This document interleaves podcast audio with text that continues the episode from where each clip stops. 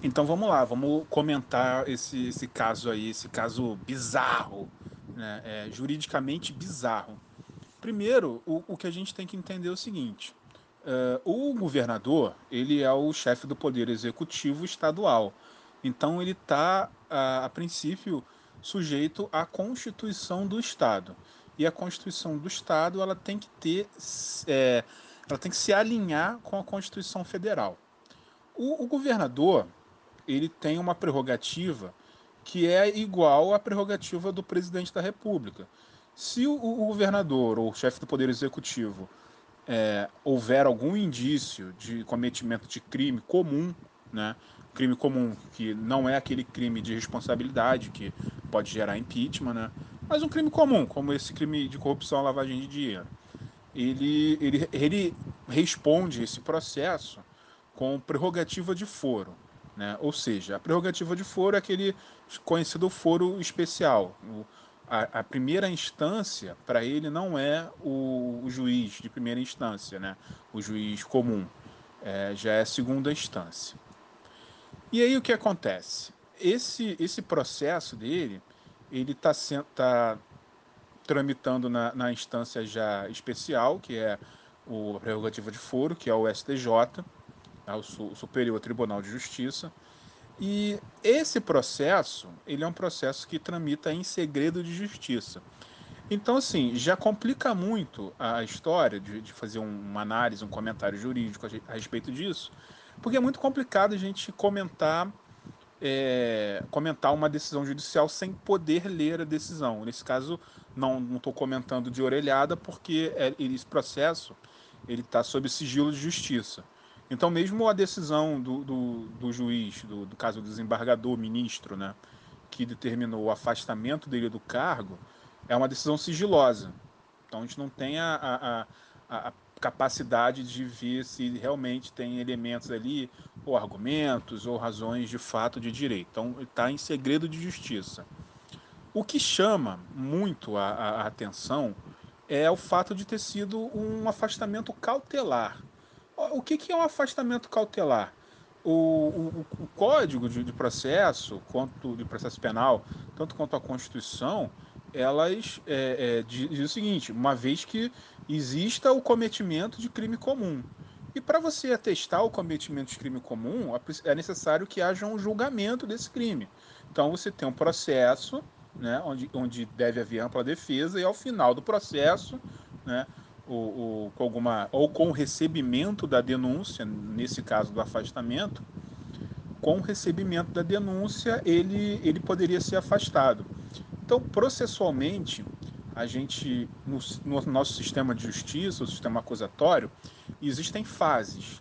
Então, a primeira fase é sempre uma fase de inquérito, que ela, ela corre é, a priori, a princípio, a, a, em segredo de justiça, e a parte pode é, impetrar alguma coisa para ter acesso a esse inquérito, mas quando o inquérito está maduro, né, e normalmente quem investiga é a polícia, a polícia remete o inquérito ao Ministério Público, o Ministério Público prepara os argumentos e entrega, distribui a denúncia.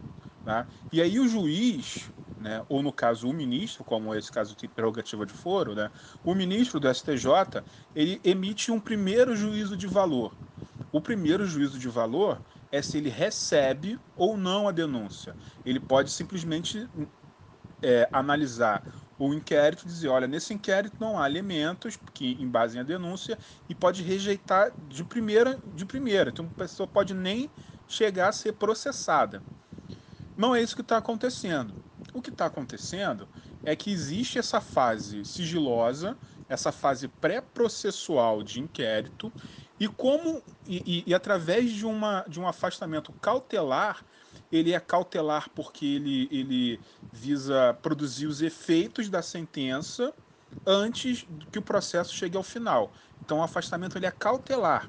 Né? É como se tivesse uma pessoa é, que está sendo executada por uma dívida e aí ela está tentando se desfazer dos bens e você faz um pedido cautelar de arresto de bens e esses bens passam a, a não poder ser vendidos para que a pessoa não possa impedir que o resultado do processo, ao final, seja efetivo. Então o que acontece? Nessa argumentação do afastamento do Wilson Witzel, é, o que está se dizendo é que ele está cometendo nesse momento o crime, né? E, e que por ele estar cometendo o crime, para evitar que ele cometa o crime, ele tem que ser afastado cautelarmente. O problema é que não há, nesse caso, nenhum direito de defesa para ele. Ele não, não pode se defender de uma cautelar, de uma medida cautelar, se ele não faz nem parte do processo. Ele não foi nem citado para poder o advogado dele ver quais são as razões, quais são os argumentos, e aí ele, ele ofereceu uma contestação, contra-argumentos, uma defesa nesse caso.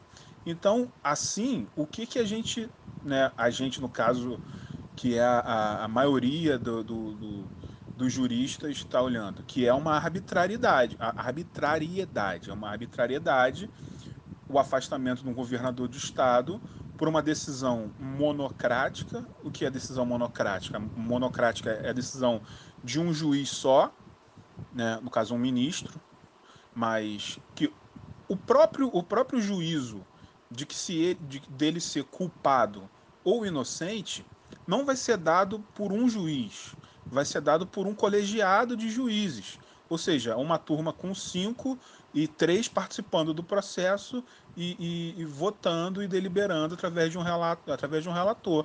Isso não está acontecendo, está antecipando os efeitos da sentença sem permitir que o governador tenha a, a, o direito de resposta dele, o direito de defesa. Né? Isso é uma arbitrariedade, porque se isso acontece com o governador do estado do Rio de Janeiro, pode acontecer com qualquer governador e pode acontecer com qualquer um. E aí você começa a questionar a legitimidade do julgador, do ministro do STJ, e a gente entende que talvez, né, o talvez é um talvez muito assertivo, com certeza, é, o ministro do STJ ele está mais preocupado com a possibilidade de ascensão dele a um STF ou de uma, ou de uma indicação política de um aliado do que exatamente de eh, produzir o, o bom direito. Né?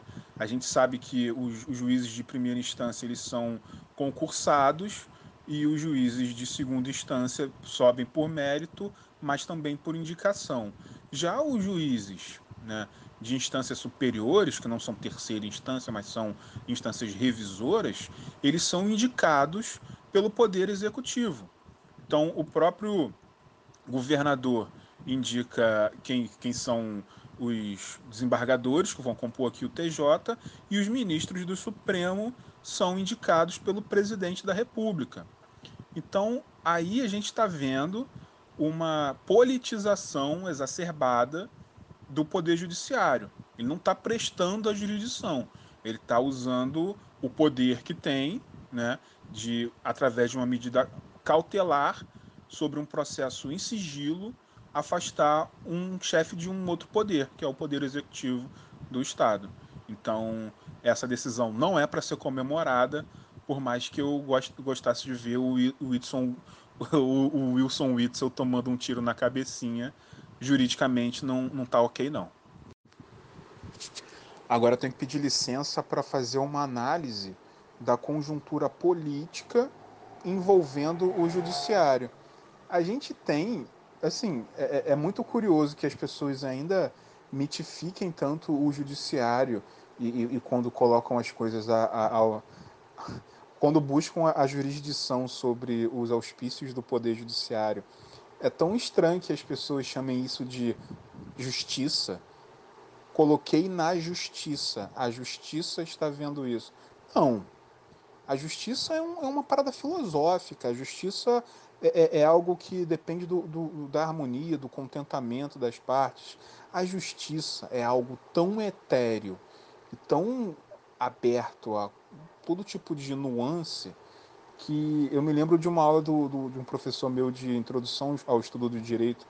E ele falou, cara, não perde tempo tentando definir a justiça. Só entende o seguinte: a justiça é questão de critério. Basicamente isso. Você tem um critério e você aplica esse critério.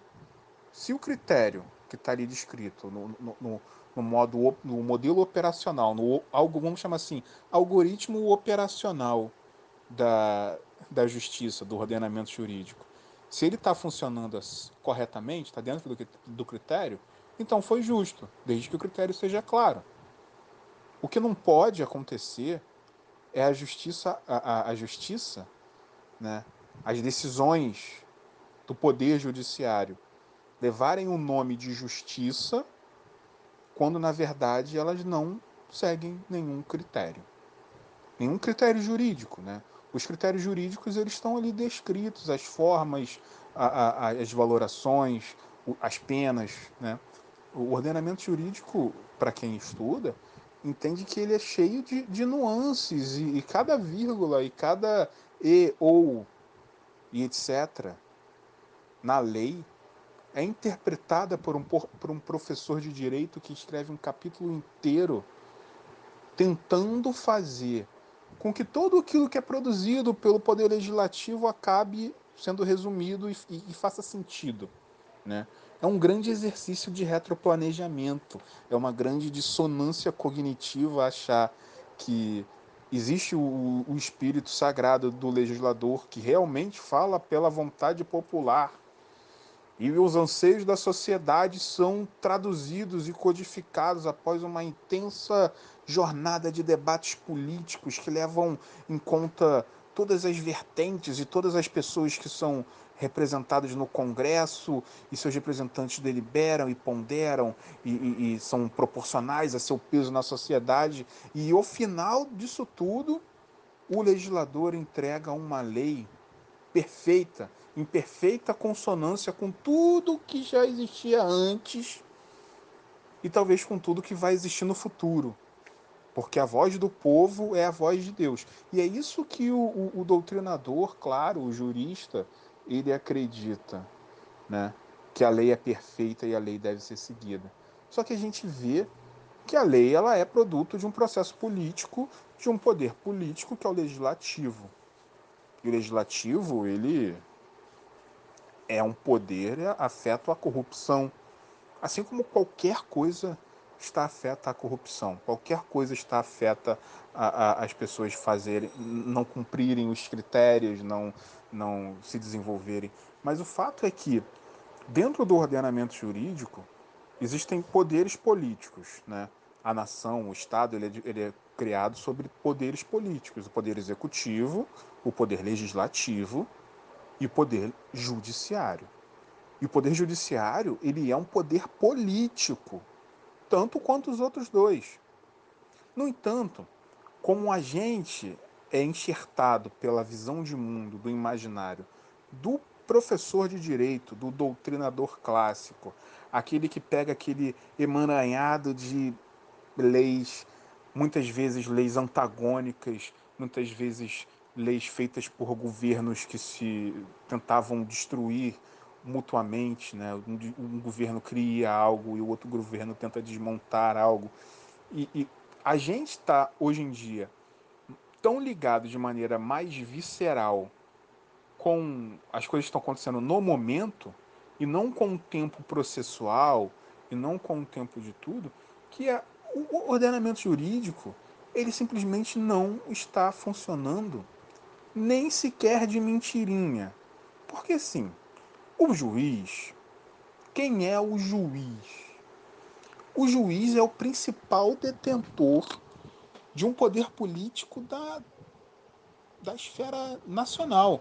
Um juiz, ele tem que ser tão técnico ao tratar com o exame do, do caso concreto, né? Seja na esfera penal, seja na esfera civil, ele tem que ser tão técnico e examinar o caso conforme ele se apresenta nos autos. O juiz ele se apresenta, examina o, o processo e o, as razões de uma parte e as razões de outra parte. E aí ele busca também entender a verdade real, aquilo que as pessoas ele deve buscar no caso, né? Entender aquilo que as pessoas não foram capazes de dizer ali naquele, naquela, naquele emaranhado de frases, né? muitas vezes desconexas, muitas vezes é, mal copiadas e mal coladas, muitas vezes mal adaptadas, né? muitas vezes o modelo não diz exatamente o que o advogado queria dizer, Mas por uma questão de meios, as petições acabam tendo mais ou menos aquela mesma formatação. Por assim dizer, isso faz com que o, o, o leitor recorrente do mesmo tipo de formatação passe o olho por cima daquilo ali e faça uma leitura dinâmica. Mas quando você está no, no, olho no olho numa audiência, o juiz está buscando a verdade real. Então, de onde vem esse juiz? Se você parar para pensar que o juiz ele é um, um, um prelado, alguém criado dentro de uma esfera de pureza e de ilibação moral e aí ele, ele faz a faculdade, ele não tem contato com. Ele passa a se tornar o juiz monge, o juiz eremita. É um juiz que ele está além, ele está à parte, ele está, ele está imparcial para a vida, ele é imparcial em tudo. Esse juiz ele não tem nem time de futebol, ele não, ele não tem, ele não está ligado a paixões mundanas.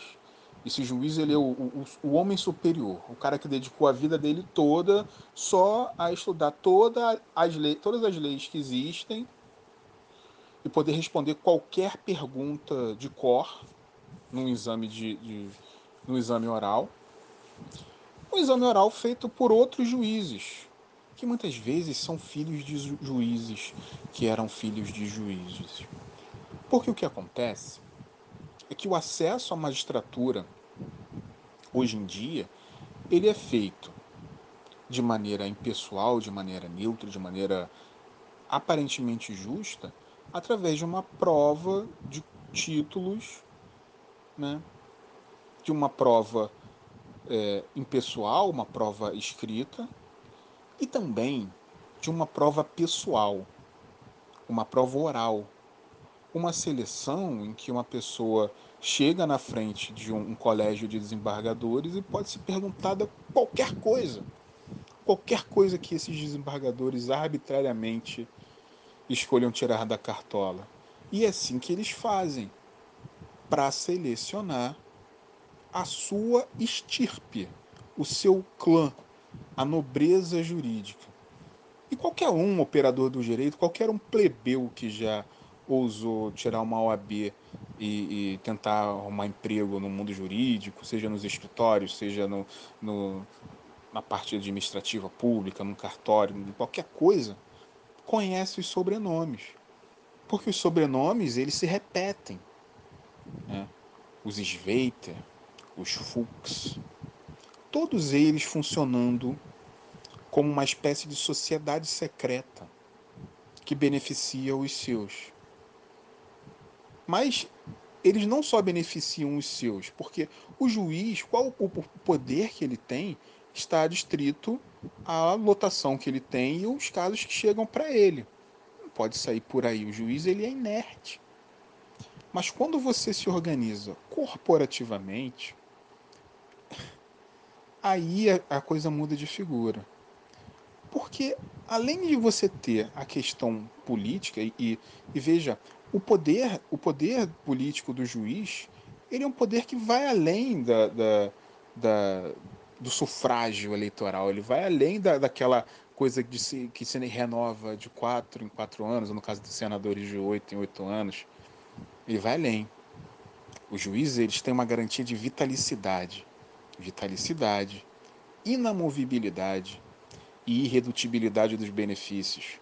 Ou seja, ele é juiz para sempre. Ele, se ele se tornar titular, ninguém pode tirar ele da comarca dele.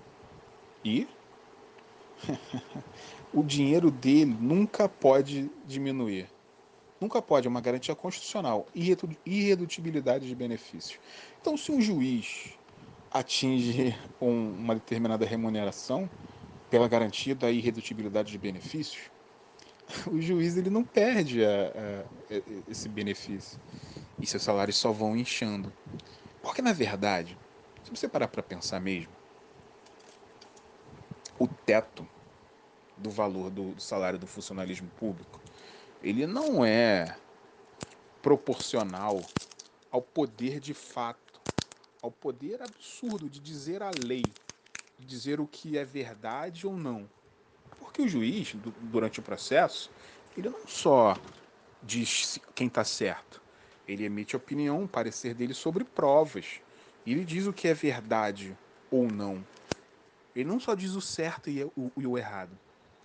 E tudo isso, na primeira instância, é concentrado na mão de uma pessoa só.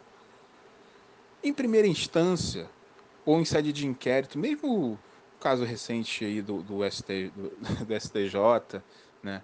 Quando estamos tratando de coisas pré-processuais, a decisão é sempre monocrática. E uma pessoa ser responsável por dizer o que, o que aconteceu ou não, dizer o que é real ou não, é um poder absoluto. E se o poder corrompe, né? O poder absoluto corrompe absolutamente. Então nós temos um poder político, né? Judiciário, que se organiza. Primeiro, ele se organiza naturalmente para o ingresso, mas com a questão dos desembargadores, a coisa fica mais complicada. Um quinto de todos os desembargadores são indicados uma vez, uma revezando entre a OAB e o Ministério Público. Um quinto desses desembargadores são advogados ou, ou procuradores né, do Ministério Público. Então, a quantidade de é, desembargadores que estão ali numa, numa segunda instância podendo mudar ou não né, o parecer, a sentença do juiz semi-onipotente de primeira instância, é absoluta. Então, ao aparelhamento da político na OAB, ao aparelhamento político no Ministério Público, para a composição de um quinto das cadeiras da, da segunda instância. E a coisa fica mais grave ainda quando se fala do Superior Tribunal de Justiça. O Superior Tribunal de Justiça, que é o, o, o topo operacional infraconstitucional às vezes eu falo, tem que falar coisas assim mais difíceis, porque infraconstitucional, tudo que não é de competência constitucional e a instância revisora, que é, é vulga terceira instância no Brasil, se não for de competência constitucional, né, que é a, a, o que é de competência constitucional vai para o STF, o que não é de competência constitucional, que está infraconstitucional, vai para o STJ. E o STJ tem um número de ministros muito maior do que o STF. E o STJ é o responsável por julgar, como aconteceu no dia de hoje, e afastar, do, afastar de um mandato, um governador de estado que esteja cometendo crime comum. E nesse caso, monocraticamente, uma pessoa indicada politicamente. Veja, o STJ é composto por homens de notório, homens ou mulheres de notório saber jurídico e libada moral, indicados politicamente pelo chefe do Poder Executivo, no caso federal. Esse, essa, esse ministro do STJ cautelarmente determinou, sob uma, uma investigação que corre em sigilo de justiça, o afastamento de um governador de estado. Já está na hora da gente entender que o judiciário é um poder político e o judiciário é incompatível com a justiça, porque a justiça é maior. A justiça se vê no resultado. E eu não acredito que destruindo todo o a lógica, todos os critérios que o ordenamento jurídico tem em sua literalidade, que são públicos e são acessáveis por qualquer pessoa que tenha interesse e, e, e pode, pode ler as leis, porque as leis são, são inteligíveis, né? É, é, é, é claro, é, é, óbvio, se eu, se eu expor uma petição, um leigo, e, e, o leigo vai ver um artigo que eu vou citar, ele vai na lei, ele confere, é, é, é isso aqui que está dizendo, né? Ou seja, o saber técnico jurídico, ele não é um saber técnico inalcançável à população, diferente de saberes técnicos tecnológicos, por exemplo. É basicamente um conjunto de palavras e de, de lógicas e pensamentos de pessoas se amontoando. Basicamente é isso. Então, entendendo como o, o, o poder judiciário é uma instância política, nós devemos entender onde, né, onde deve estar focada a nossa atenção para que a gente não seja vítima de uma, uma, uma aristocracia que se organiza de maneira secreta, velada e passa a decidir o destino da nação. E aí, se, se você quiser forçar o seu viés conspiracionista, o problema não é meu. Mas que eu tenho as minhas dúvidas, eu, eu tenho. Tá ligado show The End.